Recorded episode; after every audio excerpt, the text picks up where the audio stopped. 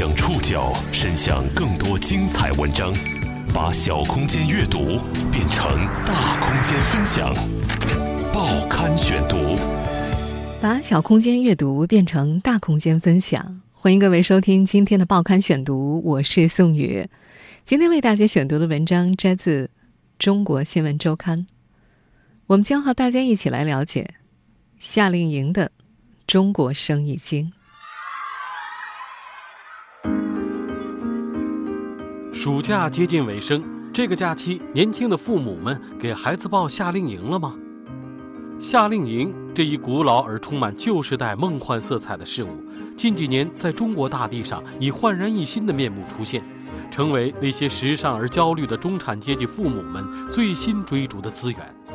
有人估算，这个眼下每年只有两三百亿的市场，将在未来五到十年内暴增至四千亿元。报刊选读，今天和您一起了解夏令营的中国生意经。常洁雅小时候参加过好几次夏令营，印象最深的一次是在一九九五年。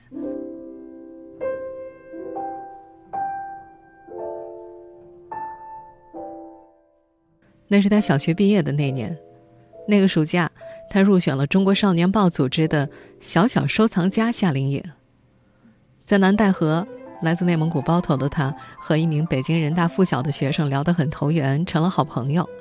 后来两人保持了多年的通信。他那位朋友的父亲是人大老师，母亲是北理工的老师。常洁雅便常常接到带有“中国人民大学”字样的信纸和信封。在高考前夕，他还收到了对方寄来的人大和北理工的招生简章，这对他产生了直接影响。他后来真的考上了人民大学。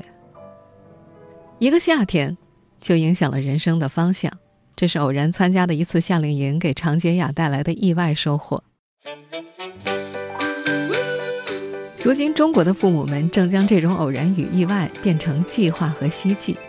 每年一放暑假，北上广那些中产家庭以上的孩子们就要离开父母，满世界的忙活起来。他们中有的人要飞到美国某个百年老牌营地，和来自世界各地的孩子们一起游泳、划船、秀英语；有的则会组个团，飞往欧洲某个文明古城做一番实地考察。留在国内的，有人在千岛湖修葺一新的美式营地里进行着团队拓展训练，或者是在西双版纳穿越原始森林。即便是对此事最不走心的父母，也起码要让孩子和小伙伴儿。去一趟北京或者上海的郊区，捉捉萤火虫啦，仰望一下没有被城市灯光干扰的朗朗星空。夏令营这一古老而又充满旧时代梦幻色彩的事物，近几年在中国大地上以焕然一新的面目出现，成为那些时尚而焦虑的中产阶级父母们最新追逐的资源。为什么要让孩子参加夏令营？如何成功申请美国顶级夏令营？怎样选夏令营才放心？之类的公号帖在育儿群里颇受欢迎。有些热门的高端夏令营产品报名火爆，甚至需要抢位才能够参加。有人估算啊，这个眼下每年只有两三百亿的市场，未来五到十年会暴增到四千亿。在一些从业人员的口中，夏令营这一叫法。如今已经过气了，更高端大气上档次的称呼是营地教育。但实际上，营地教育侧重于营地，并不能概括这一行业的所有类型。而夏令营这个古老的定位似乎才更加精准。多年来，尽管夏令营这三个字不曾改变，但是它的内涵、性质、规模以及普及程度，已经在最近几年发生了质的转变。夏令营起源于何时何地？如今在中国大小城市遍地开花的夏令营，又是从何时兴起并发展壮大的？报刊选读继续播出夏令营的中国生意经。虽然夏令营起源于1861年的美国，但是中国的夏令营却是从学习苏联开始的。早在上世纪五十年代，中国的少先队员到苏联去参加黑海夏令营。这是国人接触到的最早的夏令营。当时，苏联经常会组织一些社会主义国家的少年儿童去参加夏令营。仿照苏联的做法，中国国内的夏令营一开始也是有国家出资的公益性活动，那时候是免费参加的，一般只有优秀的学生才能够入选，具有奖励性质。因此，在很多六零后、七零后的眼里，夏令营是玫瑰色的，是少数精英学生才有资格参与的一项高端活动。和国内的很多行业一样，上世纪九十年代也是夏令营的一个转折点。节点性事件由当时的一篇爆款文章引起。一九九一年到一九九三年间，经日本提议，在内蒙古草原上举办了三届中日草原探险夏令营。作家孙颖晓由此写了《夏令营中的较量》，文中直指中国的八零后是垮掉的一代，在自立能力上与日本孩子相比存在巨大差距。这篇后来证明存在事实错误的报告文学，引发了一场全国的上百家媒体参与的大讨论。在这场大讨论淡去之后，社会上一些旅行社、培训机构和个人开始组织夏令营。大众化夏令营开始发展，并大多是以旅游为主。两千年之后，随着素质教育兴起，加之高考开始大量出现艺术、体育类考生，一些户外拓展训练也从企业培训团队建设当中慢慢下移到了中小学生里。到了二零零九年前后，国内的夏令营已经发展出了三大类：一是学习类夏令营，其中以英语夏令营最为火爆。其次是素质拓展类，如以运动、艺术、心理素质培养为主题的夏令营；最后呢是增长见识的游学类夏令营，如名校游学夏令营、海外游学夏令营等等。已经于2016年在新三板上市的世纪明德，就是以组织外地学生游览清华、北大和听专家状元励志演讲起家的。二零一六年十二月，国家教育部等十一个部委联合发布了对营地教育行业具有里程碑意义的关于推进中小学生研学旅行的意见。也是从这个时候开始，夏令营被真正当做一个行业来对待，各路资本和机构蜂拥而至。在这种背景之下，夏令营产业进入到爆发期，野蛮生长是众多从业者对行业现状的一致评价。根据中国营地教育联盟的调查，行业内有百分之六十六的机构都是在最近三年之内才创立或者涉足这一领域的。业内人士陈荣表示，中国有一点六亿名中小学生，其中城镇小学生，也就是具有夏令营消费能力的，约占百分之三十，也就是四千八百万。但是目前行业内规模最大的机构，一年的接待人次也才只有一万左右。他觉得这一行目前才刚刚起步，没有垄断性的公司是一个巨大的蓝海。陈荣曾在广告巨头奥美工作了十七年，二零一三年创办了营地教育机构天使和坚果派，同时也是中国营地教育联盟的副理事长。在当下的市场当中，什么人都可以来做营地教育。陈荣说，比如学校、培训机构、旅行社或者互联网从业人员、全职妈妈等等。根据中国营地教育联盟二零一七年发布的《中国营地教育行业发展报告》，有百分之三十的营地教育机构创始人来自于教育行业，其次是户外和旅游行业等与营地有交集的领域，有百分之二十八的创始人是跨界来到这一行业之内的。我们在节目一开始提到的常洁雅，如今已经是一名三岁半孩子的母亲了。他在大学毕业之后，曾赴美国求学，做过四年的海外冬夏令营。如今，他经营着一个亲子游和教育类的微信公号。公号刚刚运营了十个月，粉丝不算多，但已经有了不错的转化率。平时他会筛选一些高品质的夏令营产品推荐给读者，组织一些亲子营活动。他创办的美国马术营活动，曾经被国内多家媒体报道过。常洁雅的创业之路在夏令营这个行业里并不少见。有些有能力的意见领袖型的家长，起初从自己孩子的需求出发，在朋友当中组织夏令营活动，慢慢的演化成了一门生意。自媒体更是为这些创业者们提供了便利，通过做育儿公号吸引粉丝这一方式，更加迅速有效的招揽目标客户。中国的夏令营产业进入野蛮发展期，投身其中的人瞄准了四千八百万中小学生，他们信心十足地认为自己的前方是一片蓝海，但这个刚刚在国内发展起来的行业却面临众多问题，其中最大的问题当属师资。报刊选读继续播出夏令营的中国生意经。媒体人林慧在正职工作之余开过学校，也办过夏令营。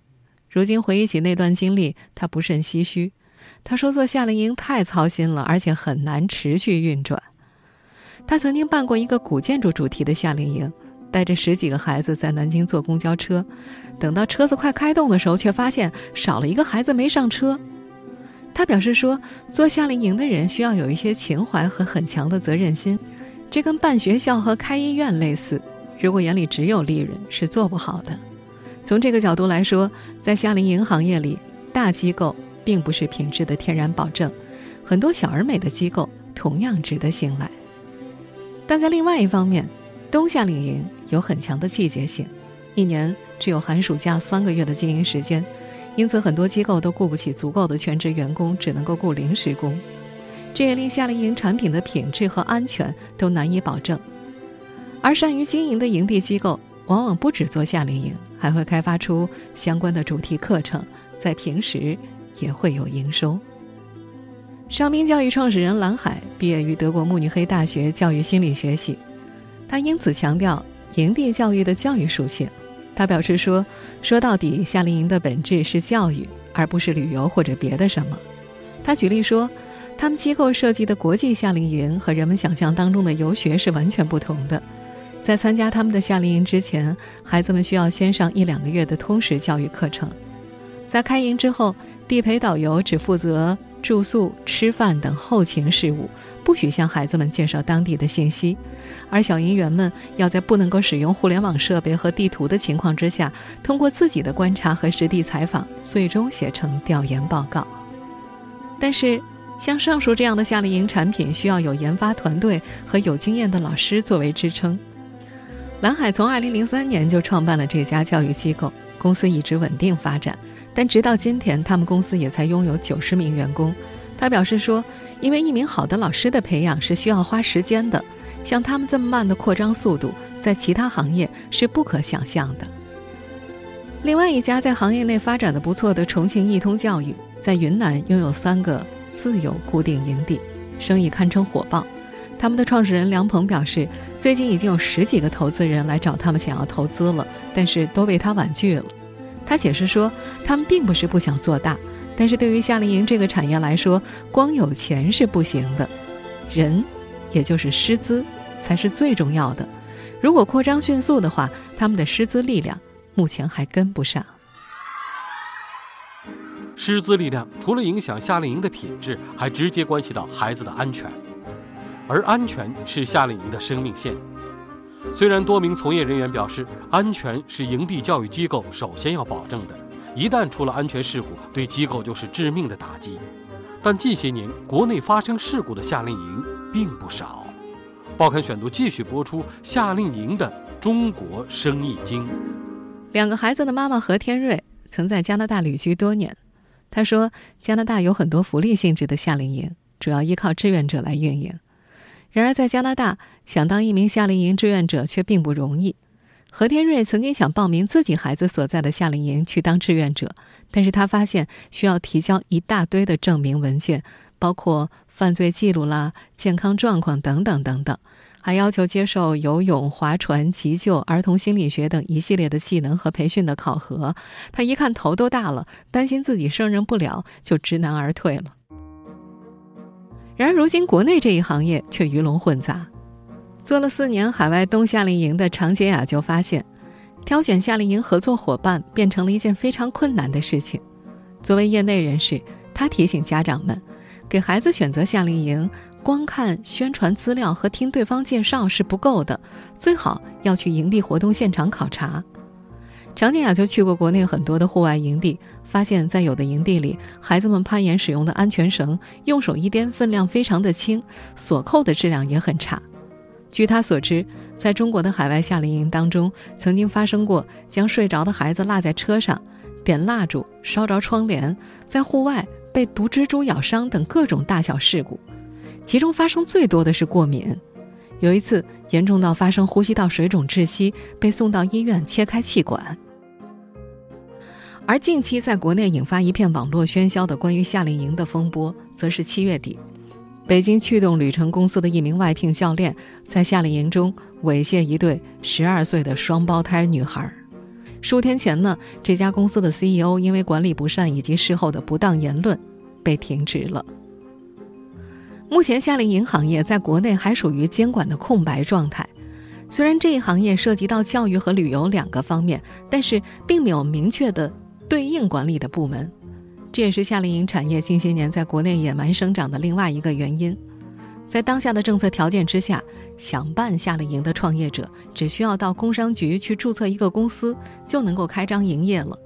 虽然名义上，如果夏令营业务涉及到旅游领域，就需要公司具备有旅行社的资质，但是在实际的操作过程当中，也并不能够严格执行。王芳作为夏令营承办方的工作人员，曾在英国接待过国内某著名私立小学组织的一个游学营，当时孩子们住在当地大学的一个封闭宿舍里，宿舍的对面是一家超市，二者之间有一条车流量较大的公路。根据经验。王芳再三告诉跟团来的学校老师，不要在非规定时间带学生们出门，但是老师们没有遵守纪律，私自带学生去超市。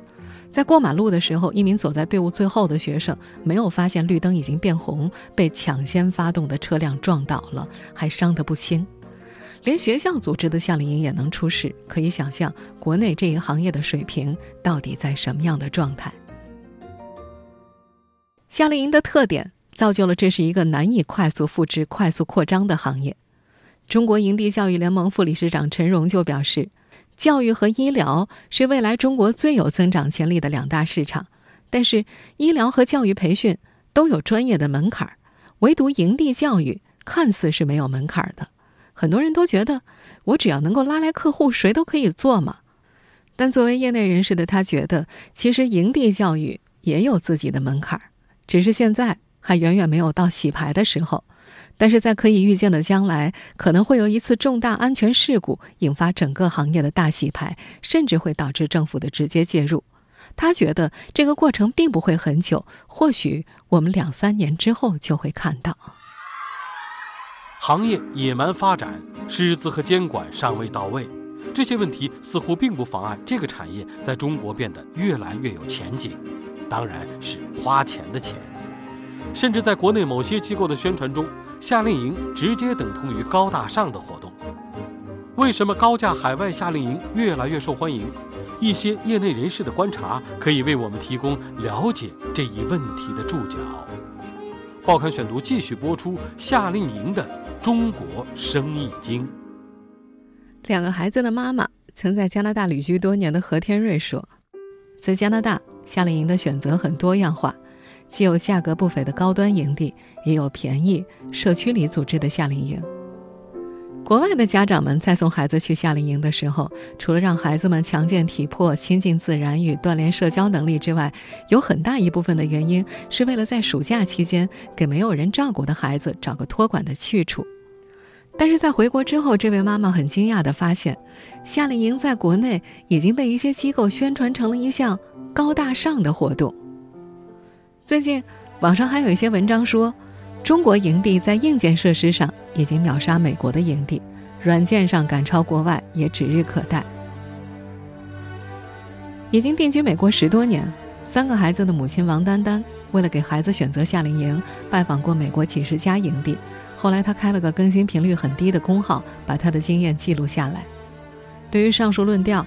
王丹丹在一篇文章里表示：“如果按照华丽、现代、高大上的标准，中国营地绝对已经超过了美国营地。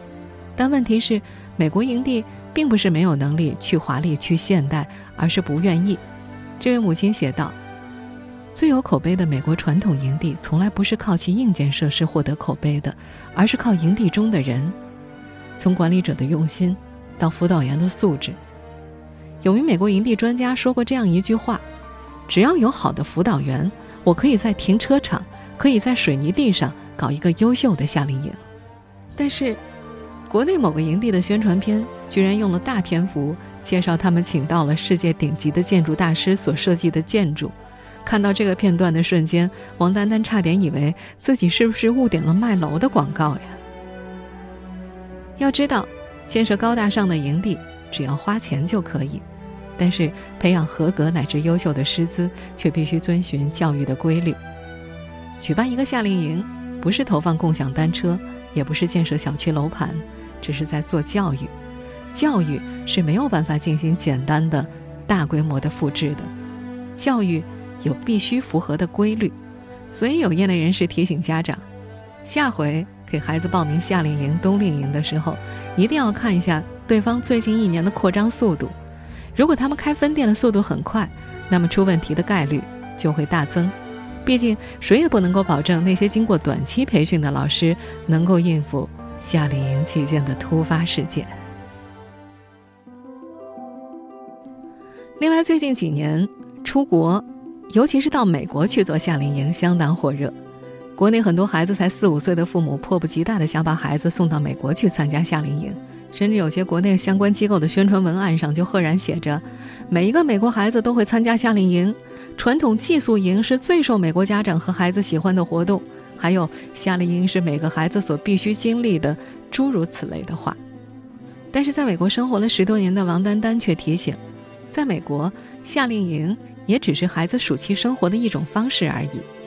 根据美国夏令营协会二零一三年的统计，美国每年大约有一千四百万人参加营地活动。二零一三年，美国的学龄孩子的数量是四千四百万。由于一千四百万包括成人和孩子，也就是说，每年参加营地活动的美国孩子的比例尚不足三分之一。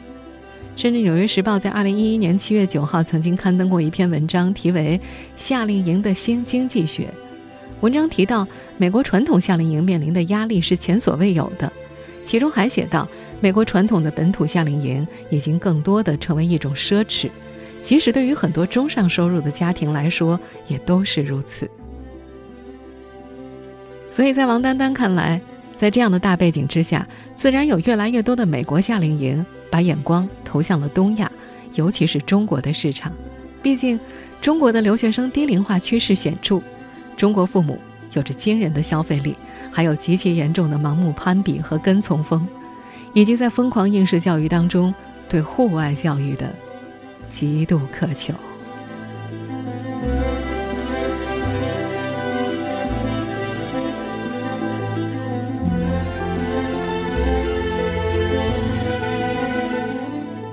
听众朋友，